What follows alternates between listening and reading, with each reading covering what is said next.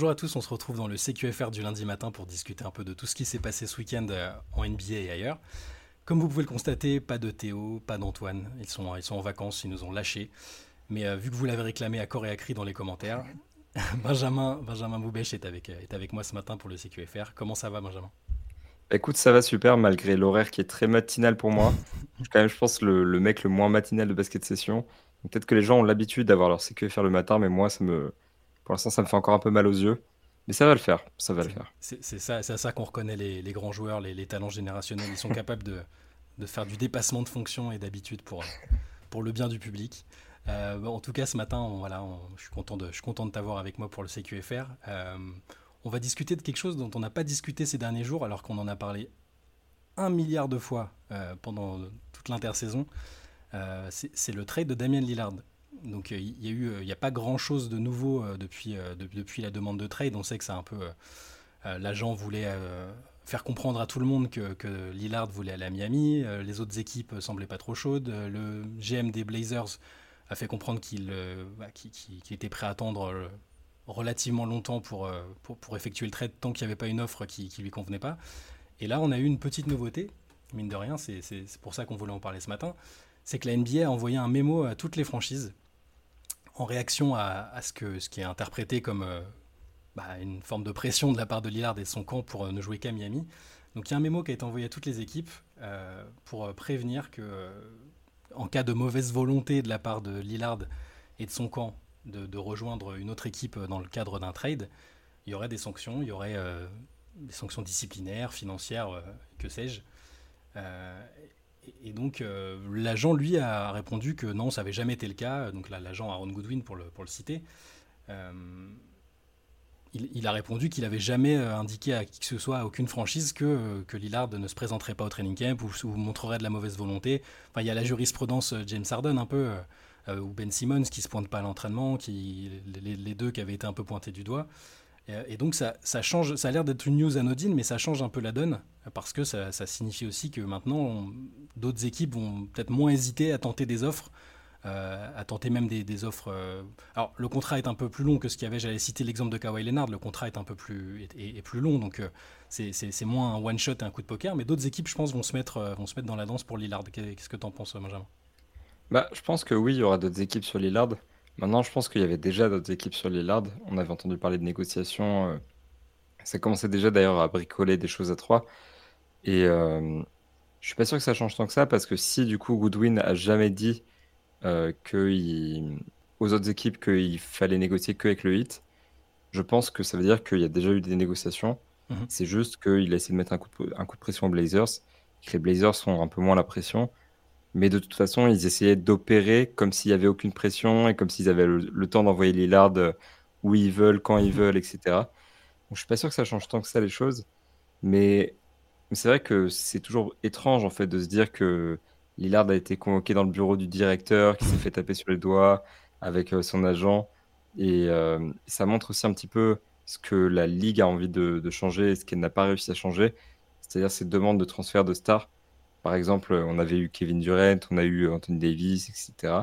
Et Adam Silver avait été clair sur le fait qu'il voulait que ça s'arrête, que les stars demandent leur transfert publiquement et partent. Mais en fait, euh, les joueurs sont trop intelligents pour ça. Là, Ron Goodwin, il peut dire effectivement, j'ai rien fait de mal, j'ai jamais rien dit publiquement. Lillard, il peut dire la même chose parce qu'ils font passer leurs informations à des insiders mmh. qui vont le dire à leur place. Donc ça contourne le système. Donc voilà. Je sais pas si ça fait tant évoluer le dossier en réalité. Mais euh, je trouve ça intéressant de voir un peu la dynamique en NBA avec euh, vraiment la ligue qui essaie de resserrer la bride par rapport à ces demandes de transfert de superstars. Ouais, la différence, je trouve, avec les dossiers euh, Kevin Durant ou, d'autres qui avaient pu avoir, c'est que là, c'est la première fois, je pense, que l'agent en question, il avait dit publiquement, je, ne sais plus, je crois que c'était dans une émission de radio locale, il, avait clairement dit que, que, son client avait Miami en tête et que, et que c'était l'objectif principal. Et les autres fois, voilà, comme tu le disais, c'était via euh, des, insiders. On sait que Chris Haynes, par exemple, c'est un peu le porte-parole pour les demandes de transfert et parce qu'il est assez proche de Lillard et de son camp. Là, là je pense que ce qui a poussé l'NBA à envoyer un mémo euh, à, toutes les franchises, c'est que ça a été vraiment mis publiquement. Alors la différence, elle est infime, parce que tout le monde sait que Kevin Durant préférait Phoenix, euh, James Harden à l'époque préférait Brooklyn, enfin voulait Brooklyn. On ne saura jamais s'il y aurait eu vraiment un, refus de jouer s'il avait été tradé ailleurs. ça paraît fou et inenvisageable, mais c'est le moyen de dissuasion qu'utilisent les joueurs et, que je pense a vraiment essayé d'utiliser le, Goodwin et, et, dans ce dossier-là. Hein, je pense qu'il voulait vraiment, il a vraiment dit aux franchises, bah, Damien Lillard veut Miami et, vous n'avez pas spécialement intérêt à tenter une offre ou à, miser beaucoup de, à mettre des assets vraiment importants dans le deal si vous le voulez. Là, moi, je trouve que ça. Alors, tu as, raison, ça change pas fondamentalement le dossier. Lillard veut quand même toujours aller à Miami. Miami euh, euh, va essayer de chercher la meilleure offre possible. Portland a aussi le temps, entre guillemets, de le faire. Mais je, me demande si ça va quand même pas inciter d'autres équipes euh, à être un peu plus agressives au, fur et à mesure qu'on se rapproche du training camp, de la saison. Je... Alors, lesquels? Je ne sais pas. Est-ce que Brooklyn va, se chauffer? Est-ce que les, Clippers vont se chauffer? C'est toujours très compliqué. Je, pense quand même, je ne sais pas ce que, ce que, toi tu t'en penses, mais à mon avis, le scénario le plus envisageable reste quand même euh, qu'au bout d'un moment, Miami euh, lâche tous les atouts euh, qu'ils ont sur la table. et, que, Lillard finisse à Miami. ça ou, Lillard qui est toujours là au training camp, qui démarre la saison. Je l'imagine pas ne pas démarrer la saison. Hein. S'il doit, rester à Portland, je vois pas, je le, le, vois pas bouder totalement et refuser ne pas se pointer aux entraînements, enfin comme il y avait eu avec avec Arden ou avec Simmons par exemple. Euh, pour moi, ça reste les deux scénarios les plus, les plus probables. Je ne sais pas ce que tu en penses. Bah, je suis d'accord, surtout que en fait, il y a beaucoup de franchises qui pourraient essayer de se positionner. Par exemple, les Clippers qui étaient intéressés, qui sont intéressés par James Harden, mm. ils n'ont pas vraiment de ressources pour séduire euh, les, les Blazers parce qu'ils n'ont pas beaucoup de, de, choix de draft, ils n'ont pas beaucoup de jeunes. Euh, récupérer, je sais pas, Paul George par exemple, ça aurait pas forcément de sens pour les Blazers qui essaient de sans doute de repartir vers quelque chose de plus jeune et de, plus prometteur, entre guillemets. Donc, euh, c'est compliqué de s'aligner. En fait, j'ai l'impression que quasiment aucune équipe n'a vraiment le package pour aller chercher Lillard.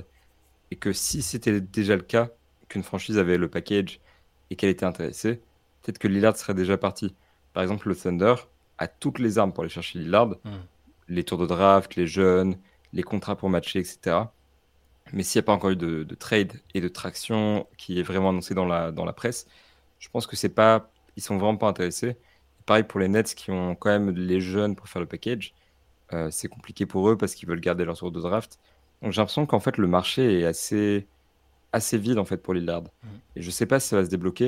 Et je pense que soit à un stade effectivement les Blazers vont craquer et dire ok bon bah le hit donnez-nous votre meilleure offre et voilà on prendra ce qu'il y a.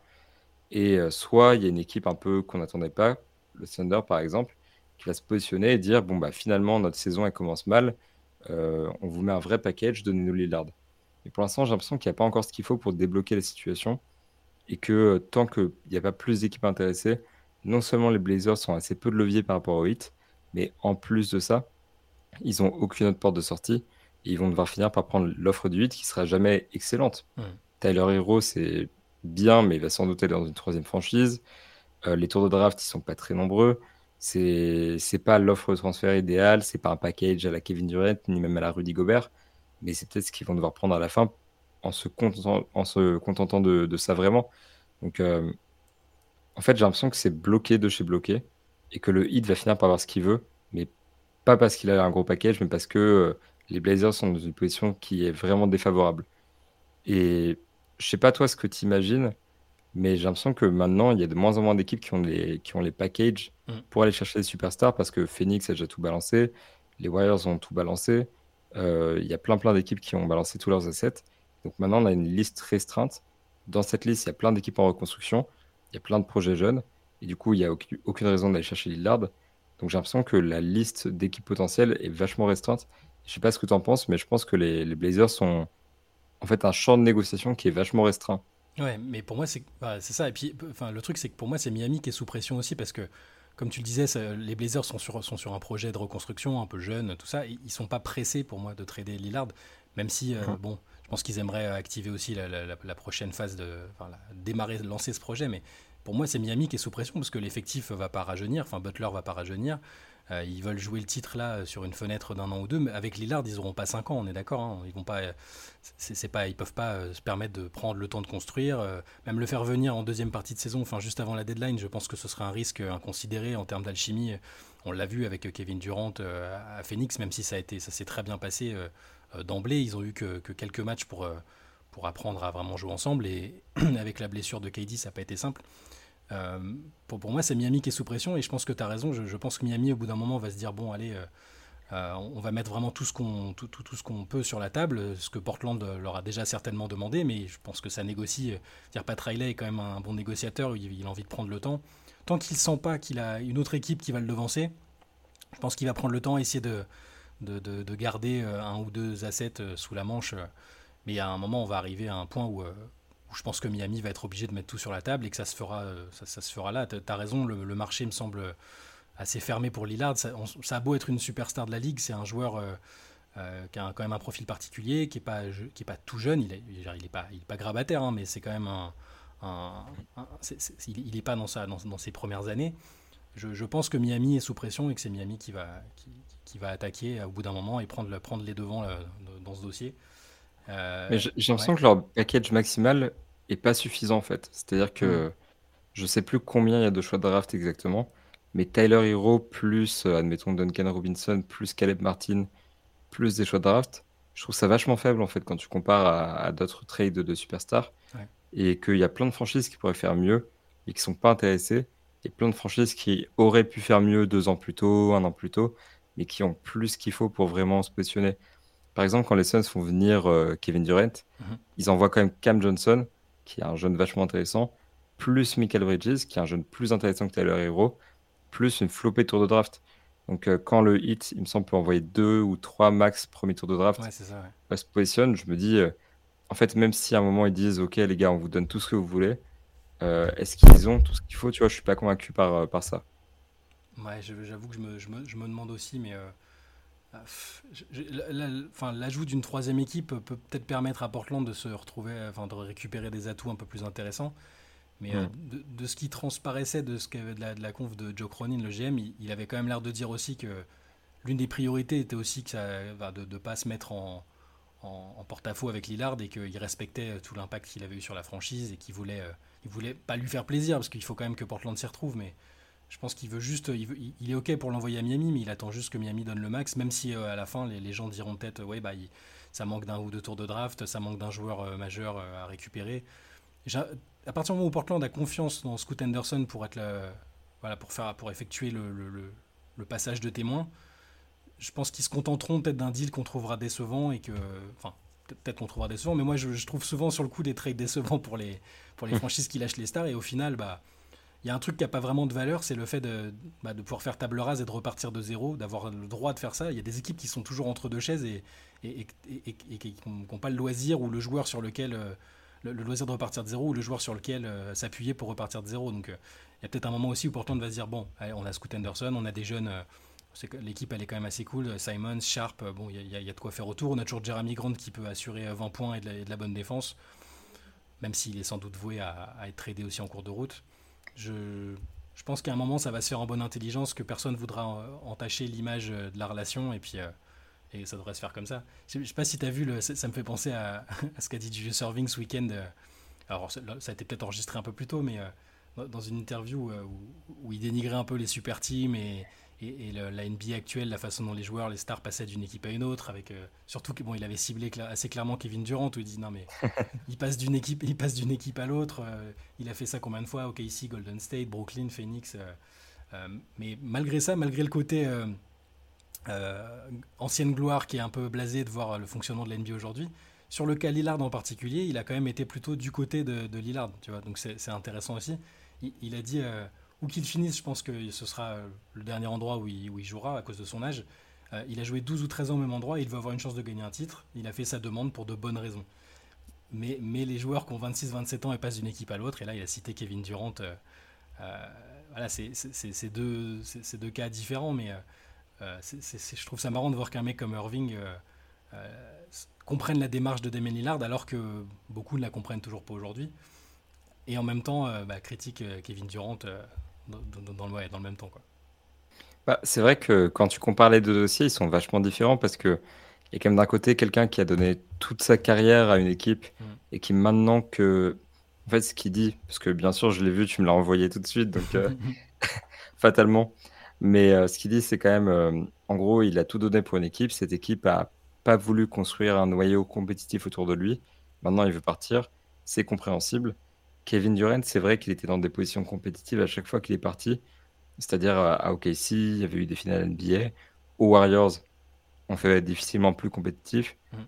Euh, au Nets, il a été entouré par des stars. Maintenant, il arrive à Phoenix où il est encore euh, entouré par des stars et il arrive dans une franchise dont il n'est pas vraiment le capitaine. Il y a quand même cette sensation que c'est encore plus un, un journeyman des, des stars, qu'il est plus habitué et qui part de situations plus confortables que Damien Lillard. Je comprends un peu de jeu serving.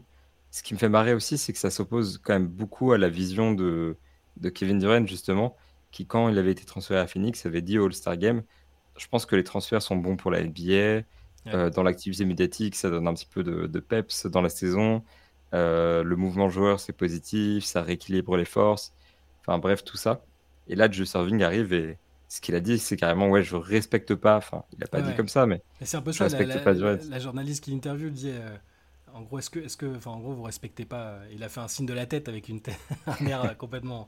Mais ça, ça, allait aussi dans le sens de ce qu'il avait dit un peu plus tôt dans, dans l'entretien. Euh, où il dit on est dans une situation où sont maintenant les, les, prisonniers qui mènent la danse et plus les gardiens. Ce dont je veux parler, c'est quand la star d'une équipe dit à la ville et aux gens qui l'ont soutenu d'aller se faire foutre parce qu'il a envie d'aller en Floride, à LA ou au Texas. Ce sont des décisions liées au business, je le comprends bien. Mais quoi qu'il en soit, euh, il n'aide pas le basket ni à ce qu'il y ait un équilibre euh, dans la ligue. Donc ça va avec ce que tu dis, c'est les deux visions opposées.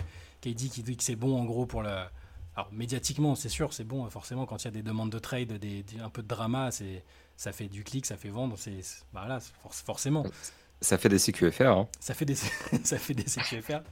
Mais à côté de ça, c'est sûr que quand on a une vision un peu, euh, j'allais dire romantique, c'est pas pour dire qu'aujourd'hui il n'y a plus de romantisme en NBA. Hein. Il y a quand même des attaches. Euh, enfin, Lillard c'était un peu un, bastion du romantisme. On se disait, il va quoi qu'il arrive, il va rester. Mais euh, mais ça, ouais, c'est une vision un peu old school où, chaque mec va avec sa franchise jusqu'au bout quasiment en essayant de en essayant de gagner. On dit ça, il y a quand même beaucoup de joueurs emblématiques qui à 36-37 ans ont changé d'équipe.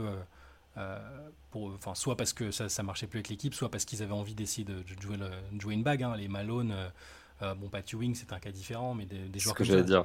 Voilà, il y a plein de cas différents, mais il y a plein de légendes qui ont pas, qui, qui, ont abandonné cette fidélité pour d'autres, ou Barclay, même s'il avait changé d'équipe avant, hein, mais les, les, fins de carrière comme ça, on, on les connaît aussi. Moi. Mais c'est juste que Lillard, c'est vrai que c'était un peu un, le, côté, euh, je, quoi qu'il arrive, je, peux finir ma carrière sans titre, il n'y a pas de problème. Euh, je préfère laisser une empreinte à Portland. J'aimais assez bien. Donc, intérieurement, moi, je suis un petit peu déçu qu'il qui, qui, reste pas à Portland, mais je, ne le mets pas dans la même case que KD qui part, euh, qui, qui, part d'OKC pour les Warriors, qui venait juste de les battre en, en playoff. C'est assez différent. Voilà, ou qui part, qui a un peu piloté le projet à Brooklyn, même s'il dit le contraire, qui a, validé des choses entre le choix du coach, la star avec laquelle il s'est associé, le trade d'Arden, et qui part après avoir signé une prolongation. Je, je trouve ça un peu. Lillard part après avoir signé une prolongation, hein, on, on s'entende, je, je trouve pas ça top, mais c'est quand même des cas très différents, je trouve.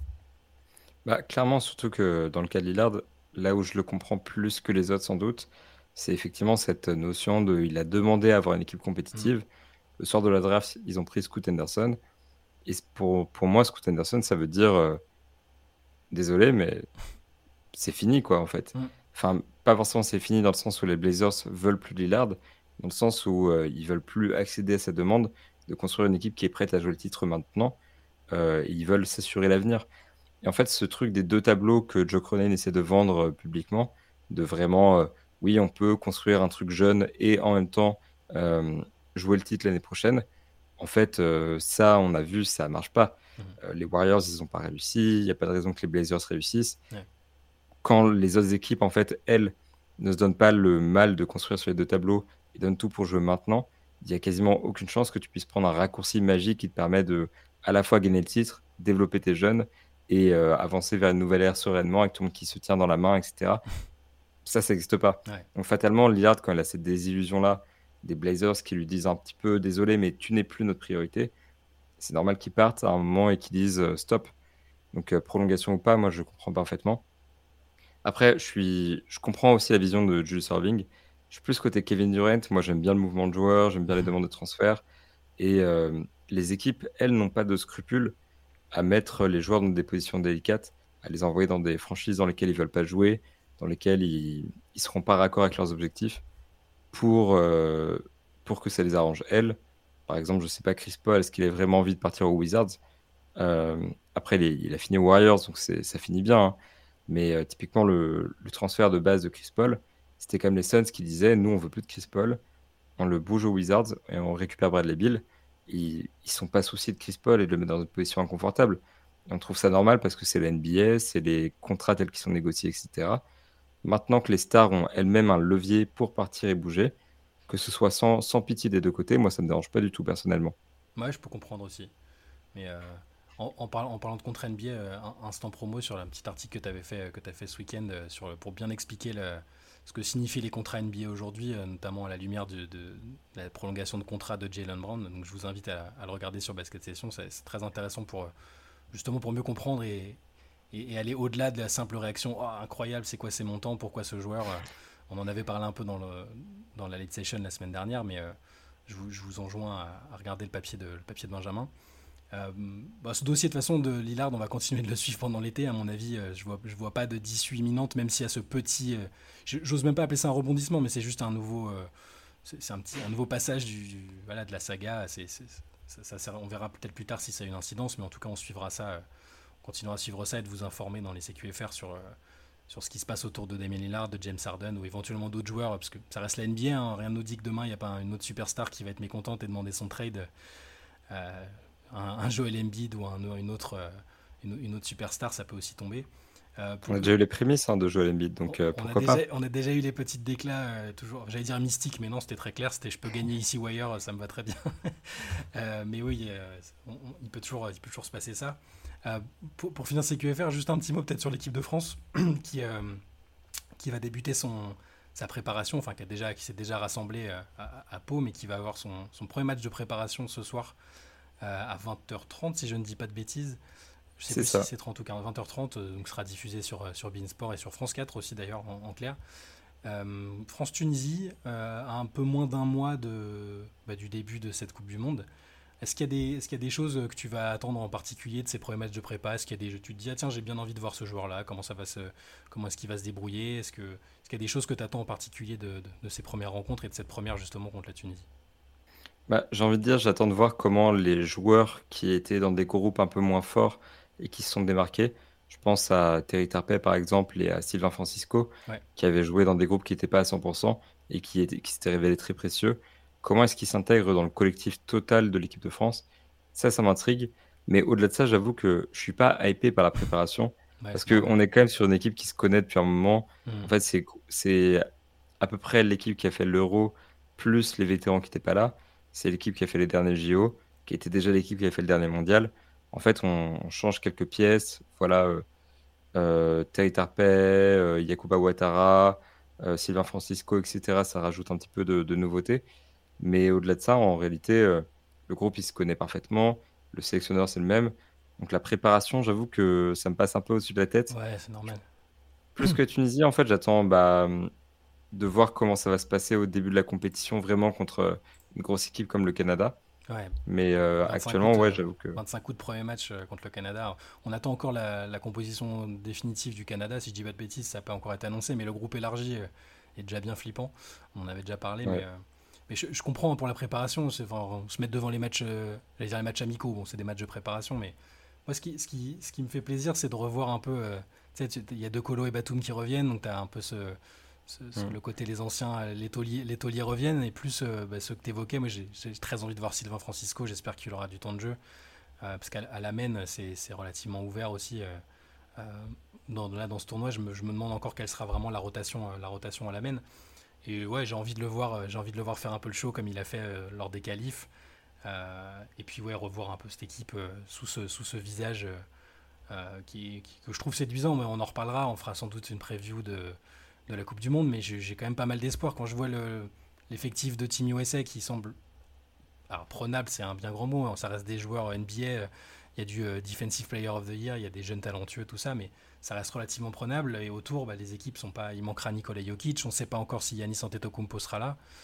Euh, j'ai l'impression que cette Coupe du Monde, elle est assez ouverte pour les Bleus et qu'il y a, il y a vraiment moyen de faire euh, au strict minimum une médaille.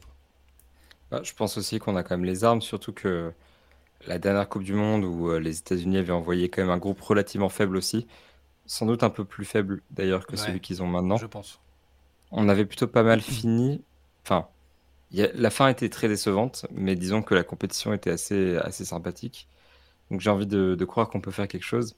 Maintenant, j'ai l'impression quand même que même si la Coupe du Monde, ça reste une grosse compétition, on, on prend vraiment ça comme euh, la préparation avant la vraie échéance, qui pour la France est quand même assez incroyable parce que c'est vrai que les JO 2024, ça va être euh, si euh, Evan Fournier peut repartir avec la médaille d'or, je pense que il pourra enfin sourire euh, et, que c'est clairement l'objectif du groupe.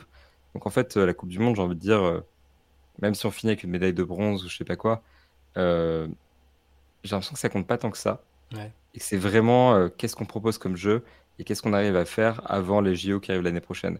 Donc si on s'en sort bien face aux grosses écuries, et c'est pour ça que j'aimerais le, voir un maximum de matchs contre Team USA, l'Espagne, euh, le Canada, etc., pour qu'on puisse vraiment voir ce que vaut ce groupe face à des grosses écuries avant la grande, grande, grande échéance. Je pense que c'est aussi ça la, priorité et l'enjeu, même si bien sûr, euh, tous ces gars-là, ils vont pas à la Coupe du Monde en se disant euh, ah, on vient pas pour la médaille, nous on vient préparer les JO. Enfin, non, ils n'ont pas la même mentalité que moi, eux ils viennent gagner. Et j'espère pour eux qu'ils rapporteront quelque chose. Et je pense qu'il y a moyen. Mais euh, j'ai pas d'attente spécifique sur cette compétition-là. J'attends du beau jeu. Très bien. Moi, je, t'avoue que j'attends, euh, j'attends une médaille d'argent au, minimum, en étant un peu ambitieux avec euh, les cadres qui sont revenus et tout ça. Mais, mais très ambitieux. voilà, mais tu as sans doute raison. De, et je pense que les JO, forcément, c'est faire une médaille au JO à domicile, c'est même si bah, pour le coup la team USA à mon avis aura une équipe un peu moins expérimentale, je pense. Ouais, clairement. Il y a même un scénario où ils envoient une dream team euh, pour pour la fin de carrière de LeBron, KD, Curry, enfin pour la dernière grosse compétition. Mais je, garde ce scénario aussi en tête avec les stars qui vont avoir envie de venir à Paris. Je, je pense que c'est pas déconnant de l'imaginer. En, tout cas, on va suivre ça. On, on reparlera peut-être un peu demain matin de, des petits enseignements qu'il y aurait eu contre la Tunisie.